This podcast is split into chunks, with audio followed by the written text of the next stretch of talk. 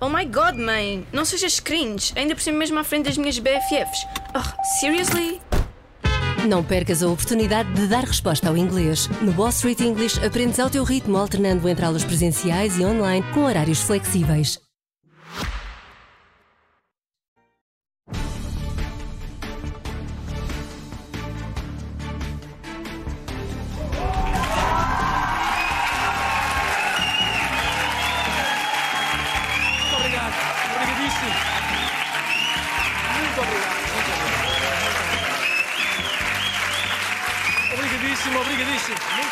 Obrigado por terem vindo. Bem-vindos. Bem-vindos, bem-vindos, boa noite, obrigado, agradeço sempre que venham, muito obrigado por terem vindo, percebo a vossa excitação, porque nós hoje vamos começar com a questão de fundo, não é? A questão de fundo, a verdadeira questão, que é de que cor deve ser o Ministro das Finanças? Deve ser a cor que ele tem, devemos mudar. Esta semana houve uma proposta que eu achei muito interessante, vejam lá se concordam. já ficou suficientemente maçado com o tema.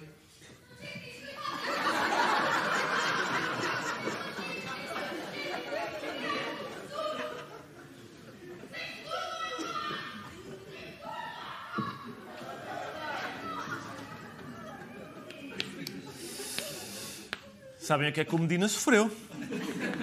Foi um atintado.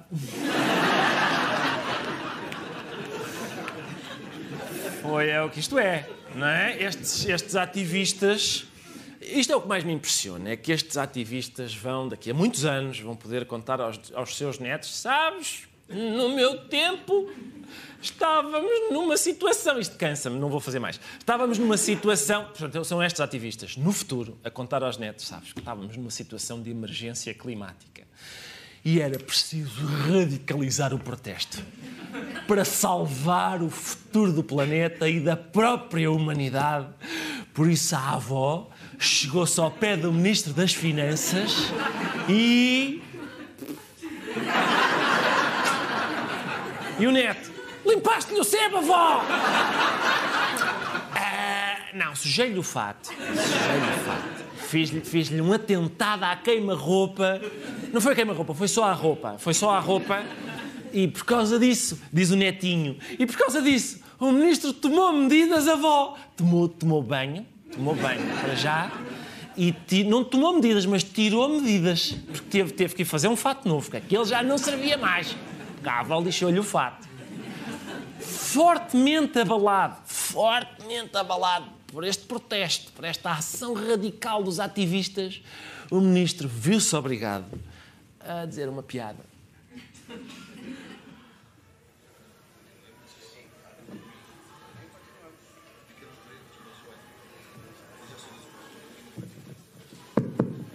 Bom,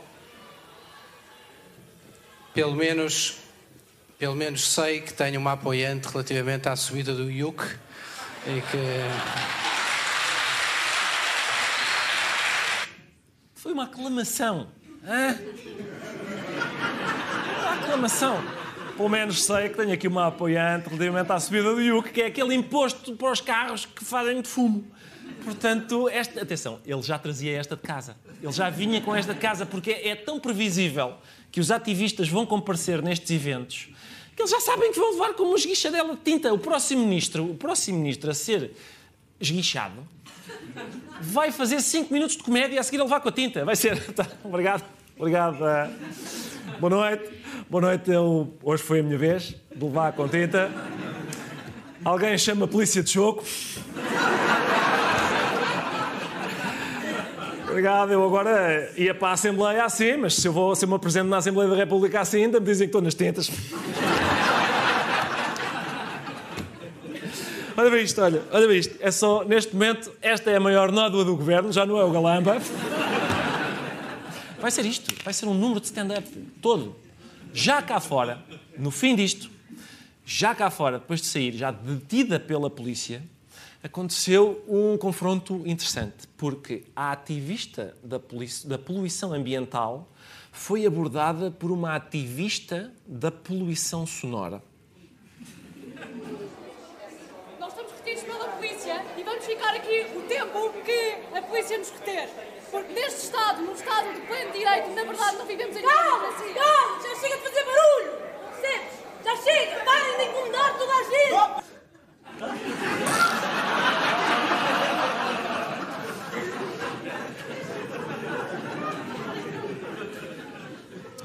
Vamos lá ver, porque isto que está a passar aqui é um genocídio. Cala-te! Estás a incomodar! Não, mas é que a continuar assim acaba-se o planeta. Deixa o planeta acabar em silêncio! Estás-me a estragar o fim do mundo! Quero morrer sossegado em paz! E não posso por causa da tua gritaria! Estes ataques têm-se repetido, como sabemos. Já há umas semanas, o ministro, não sei se se lembram destas imagens, o ministro Duarte Cordeiro Castelo também tinha sido atingido por tinta noutro evento e por isso, lá está, os ativistas acertaram-lhe com umas, uns sacos de tinta. Uh, é uma coisa recorrente e por isso o governo, como é óbvio, vai aumentar o protocolo de segurança. Os ministros vão passar a usar um colete à prova de tinta, foi criado o colete é, é, este. António Costa está aqui com ele. Passar a, vão passar a usar isto, porque é chato, não é? É chato. Os encarregados de educação dos ministros já estavam a ficar fartos dos ministros chegarem a casa todos sujos de tinta e tal, é muito chato. E a equipa de segurança, a equipa de segurança dos membros do governo, vai passar a incluir um trolha que cheira à plateia para ver se detecta aroma a Robialac. Vai lá, vai, e mais, e mais. Isso é uma coisa preventiva. À entrada dos eventos vão servir folhados de carne à entrada. Quem não comer fica logo debaixo do olho. Olha, este não toca em carne, espera aí. É capaz de ser um deles. Há quem tenha gostado destes protestos no início mas agora acho que, enfim, são mais do mesmo. Se o objetivo é atacar, criticar a política ambiental portuguesa, eh, é muito pouco efetivo. A repetição, a primeira vez, a segunda vez, a terceira vez, dir-se-á que tem ao menos o efeito de surpresa. A décima vez não tem sequer o efeito de surpresa. Está cansado, não é? É um jurado daqueles concursos de talentos. Não é? Gostei muito, no início gostei muito, quando apareceram, eram coisas novas, eram surpreendentes, mas de repente é sempre pintar ministro, pintar ministro, pintar ministros. Torna-se também, até a cor da tinta é sempre a mesma, uma pessoa já se farta. Acho que podiam experimentar umas coisas novas, Bom, uma chapada nas trombas, um, é? um rasgo qualquer, tipo uma navalhada, um um sequestro, vamos supor, não é? Inovar, acho eu. O certo é que os ativistas provavelmente ouviram o apelo do presidente e inovaram mesmo. E colaram-se a um avião. Absolutamente insano. Isto é tirar gasolina para uma casa em chamas. Como é é possível o nosso governo e as nossas empresas, como é que é possível o nosso governo e as nossas empresas permitirem que estes voos aconteçam. Nós precisamos cortar emissões. Está bem. Não é possível deixar um voo de Lisboa para o Porto. Mas também não é possível haver desinvestimentos na ferrovia como existe atualmente. Com este protesto, uh, que foi recebido pelas, pelos passageiros que estavam em executiva com um compreensivo ah, bem. Com este protesto, os ativistas atrasaram em 10 minutos a partida deste avião da TAP, o que significa que esta semana foi o voo da TAP mais pontual. Lá está. Assim não. Assim não. Quer dizer, é um protesto, é especificamente um protesto que não faz sentido ir para ali dizer temos que acabar com a TAP. Meus amigos, o governo está a tratar disso há anos. Há anos. Está bem? Calma, eles estão a tratar. Estes ativistas, essa é que é a receita. Estes ativistas deviam prestar atenção ao secretário regional da Agricultura dos Açores, o Sr. António Ventura, que tem uma solução para o problema das alterações climáticas. Touro, o touro é um animal, um animal que combate as alterações climáticas. é um animal que, pela sua alimentação, é um animal que, pela sua alimentação, é um animal que, pelo seu pastoreio, é um animal que, pela sua libertação de dióxido de carbono, permite estar dentro das raças que combatem as alterações climáticas para o futuro. Resumindo,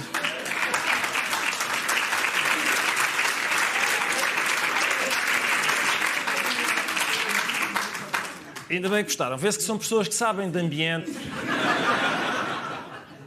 Resumindo, o touro, o touro é um animal que combate as alterações climáticas. O touro vê as alterações climáticas a virem e começa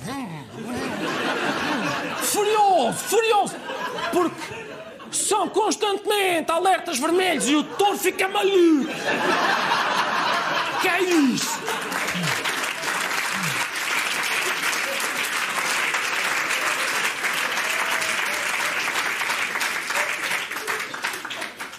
E por isso eu digo: menos cientistas do clima, mais campinhos. António Ventura. António Ventura tem outra solução simples para o problema das alterações climáticas. Uma visão estratégica não é mais que isso. É a capacidade de, ao futuro, ver como é que está a ocorrer e voltar ao presente e criar, de facto, este elemento estratégico. Tomaram nota? Hum? Muito simples. Ir ao futuro, ver o que se passa lá, voltar para o presente, copiar o que eles estão a fazer lá no futuro, aqui. Porque, em princípio, no futuro, o governo é todo formado por todos, não é? Ele já tem esse tratado, começa no Ministério do Ambiente, mas depois passa a ser tudo. Eu fui ao futuro, falei pessoalmente com o Primeiro-Ministro, perguntei: isto vai ficar melhor no futuro? E ele para mim.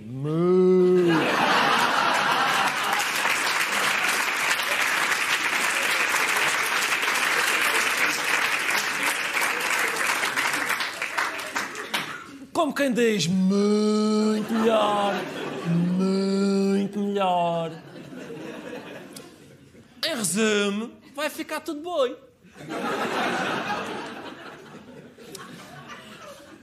Na Assembleia da República voltaram os debates quinzenais e o Primeiro-Ministro reconheceu um erro, foi excelente. Obviamente não, não é obrigatório no plano. O que eu expressei mal, o que devia ter dito é que era sempre um pressuposto do momento da nacionalização que ela seria parcialmente ou totalmente reprivatizada.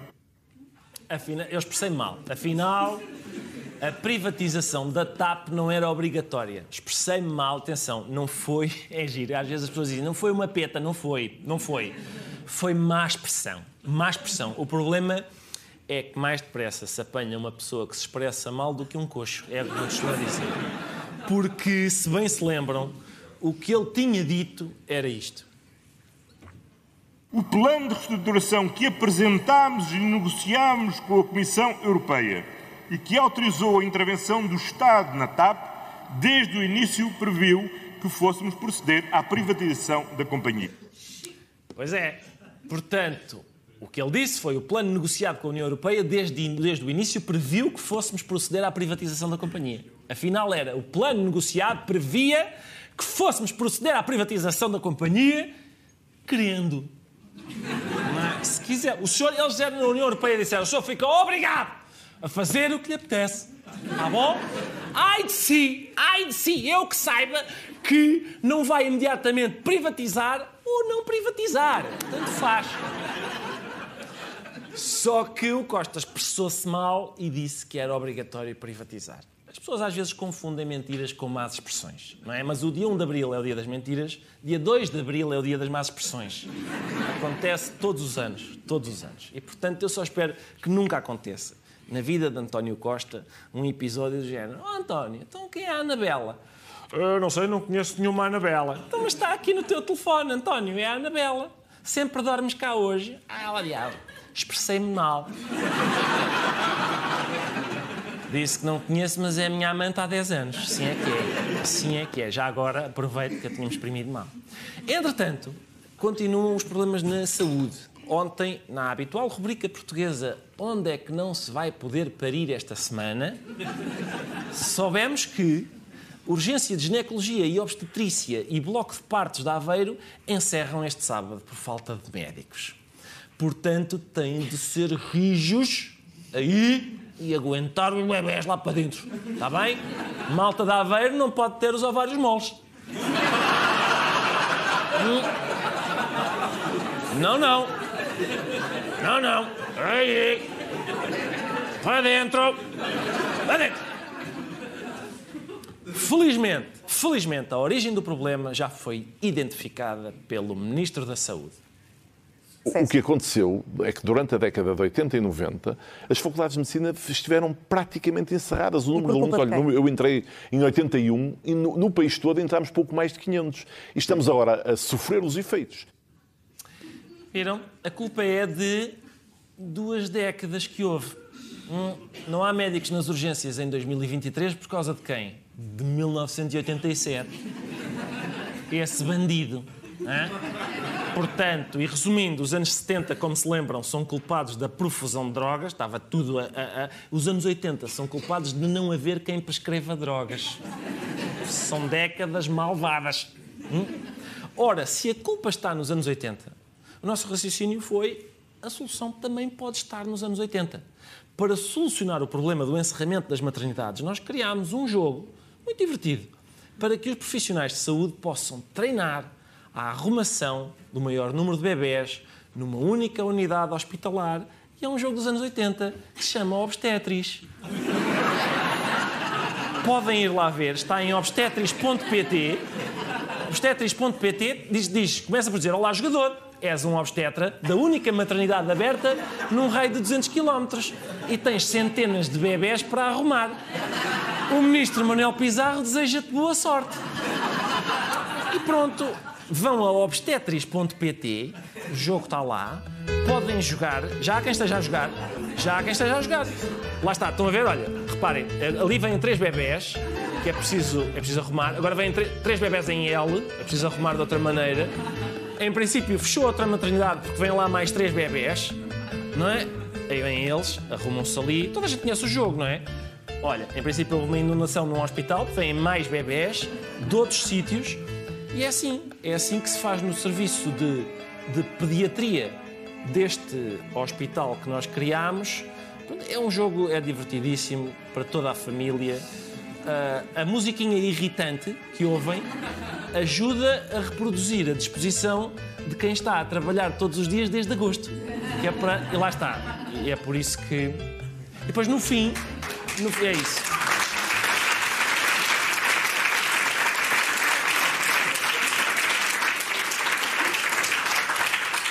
Quando, quando finalmente se perde, porque fatalmente ninguém ganha no obstetriz, aparece a mensagem: aproveita e joga outra vez, que ainda faltam 72 horas para o teu turno terminar. Não joguem a todos ao mesmo tempo, está bem? Porque senão o site vem abaixo. E é mais uma maternidade que fecha. Não convinha. O presidente do PST, Luís Montenegro, continua a criticar o orçamento do Estado. Vejam o que ele disse esta semana mas ter contas certas à custa do sofrimento das pessoas, das famílias, das empresas, ter contas certas com esta estratégia não é futuro para Portugal. Exatamente. Atenção, eu não costumo tomar partidos, não costumo, mas aqui eu tenho de concordar. Ter contas certas à custa do sofrimento não é futuro para Portugal. E ainda bem que podemos contar com o Luís Montenegro para criticar as pessoas que acham que o país se constrói com sofrimento este país constrói-se com trabalho, com resiliência, com coragem, com sofrimento. Ah! Ah!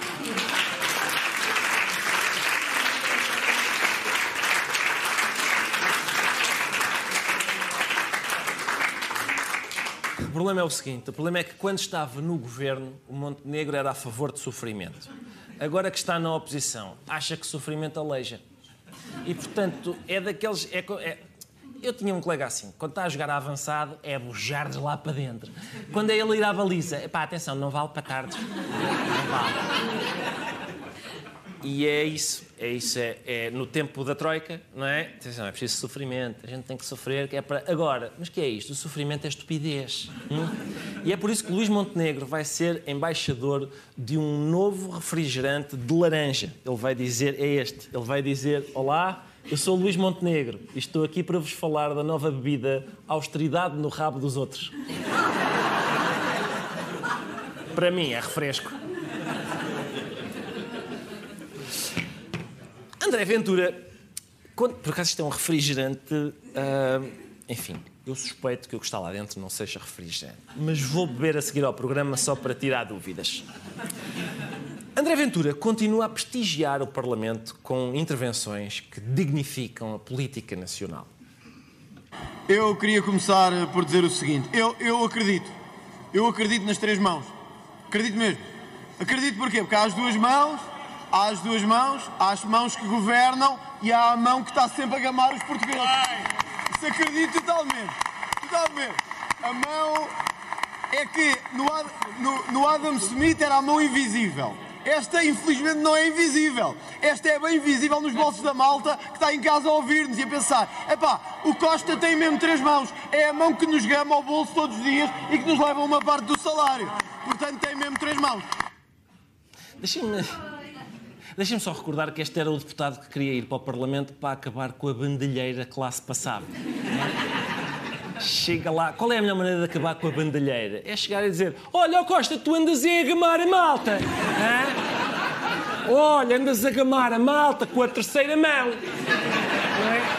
Tens duas para governar e depois sai-te outra para gamar. Para gamares a malta.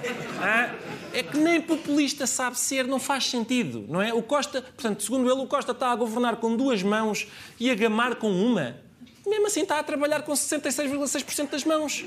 Não é bem bom, é a maioria absoluta. Dois terços das mãos a trabalhar. Isto é, isto é claramente conversa de tasca, porque se fala sempre de membros que não existem. Não é? é sempre, sempre. Olá, Costa, tu gamas com a terceira mão.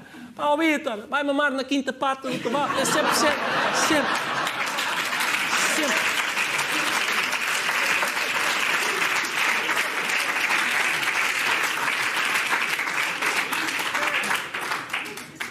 Mas não foi só cá. Não foi só cá. André Ventura também foi falar ao estrangeiro, foi em Roma, à reunião do seu grupo político no Parlamento Europeu, falar dos grandes problemas da Europa. What future can we possibly have if we don't believe in our history, in our identity, in our values, in those things that make us the people who we are today? And we are forgetting this. Day after day, we forget this. When we get with this all gay marriage thing. É realmente a questão central na Europa, não é? Casamento gay, como é que podemos ter futuro, não é? Se de repente há casamento gay. É o centro, não é o problema. A Rússia invadir a Ucrânia, é pá. Um homem invadir outro homem. Isso é que eu. Isso é que. É...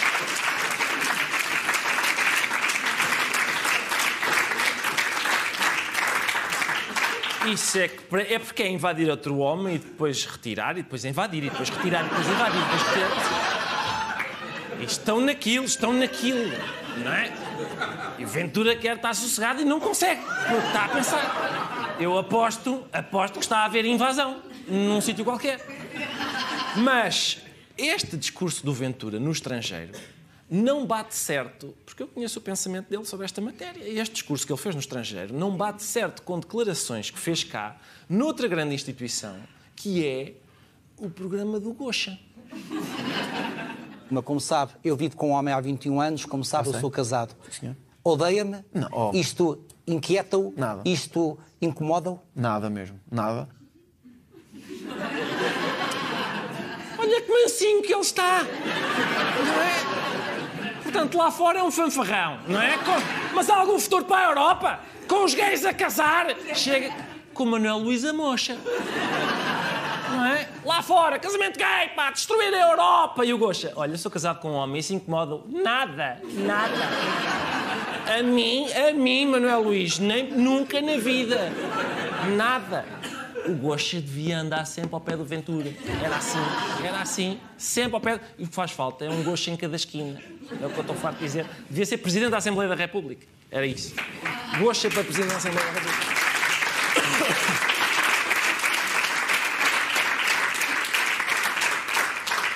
Não, porque os ciganos e o Goxa, o quê? Nada, nada. Não, era outra coisa. Esqueci-me. Outra notícia que foi muito surpreendente esta semana foi esta. Reparem. Quase 9% dos juízes recorrem a drogas para combater stress. Mostras tudo. Os juízes foram também os que apresentam maiores índices de stress. Lá está. Portanto, são, é 9% recorrem a drogas para combater o stress. Uh, e creio que, reparem, acho que é normal. Não valeu muito a pena vestir esta toga ou o que é, porque basicamente não se nota. Mas. Atenção, eu acho, acho normal os juízes estarem a consumir drogas para, enfim, por causa do stress da sua profissão, é é normalíssimo por causa da pressão de cumprir aqueles prazos apertados da justiça portuguesa. Em princípio, os juízes ficam. Como é que eu agora, em 10 anos, vou despachar este processo? Só, me... Só mesmo com ajuda. Só com ajuda. É? E, portanto, eu creio que eu gostava. Há muito tempo que eu não entro numa sala de tribunal, mas gostava de ir para ver o funcionamento daquilo. Condeno o Camolas a 10 anos de prisão por ter andado a vender droga a 10 euros e a mais um ano por me vender a mim a 15. Muito obrigado, é tudo por hoje.